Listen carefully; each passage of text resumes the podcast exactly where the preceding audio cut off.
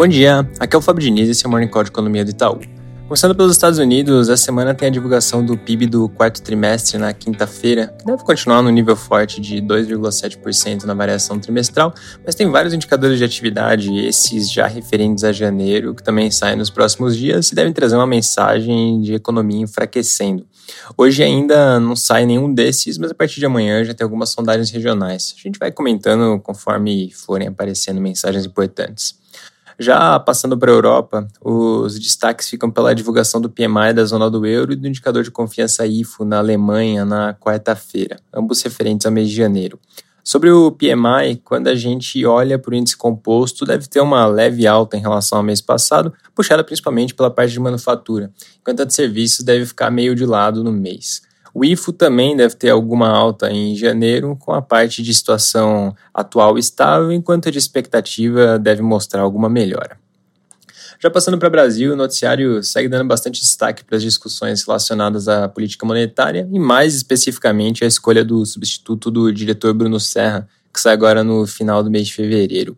Tem algumas notícias tendo uma linha de que, ao invés de escolher o nome do mercado, como vinha circulando até algumas semanas atrás, uma opção viável seria uma solução interna, ou seja, escolher alguém já de dentro do BC para essa função. O nome que vem sendo circulado pela mídia é de Alan Mendes, que hoje é o chefe do Departamento de Reservas Internacionais.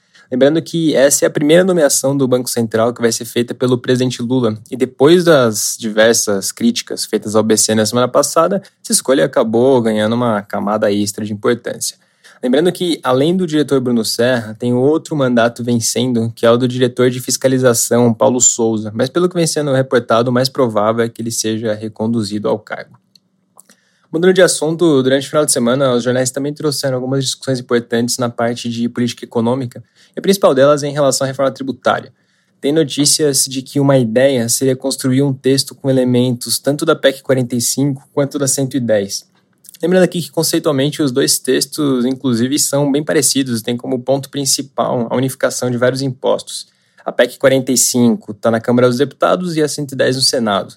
Uma ideia que apareceu nessa discussão foi a de acabar com a isenção do PiscoFins sobre itens da cesta básica. O racional é que hoje todos acabam se beneficiando dessa isenção e a ideia, então, seria acabar com ela e permitir que famílias de baixa renda recebessem a devolução desse imposto. Ou seja, no final das contas, o que essa ideia faz é criar um benefício para um público específico.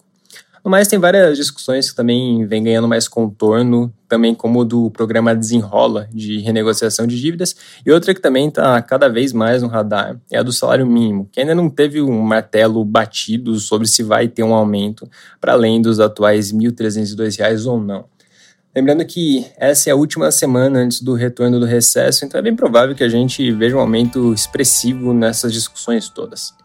Para finalizar, do lado macro, a agenda dessa semana está relativamente vazia. O principal destaque fica pela divulgação do IPCA 15 de janeiro, que sai amanhã. Deve vir com alta de 0,48%, levando a taxa em 12 meses para 5,8%, pouco abaixo dos 5,9% registrados em dezembro. É isso por hoje, um bom dia e uma boa semana.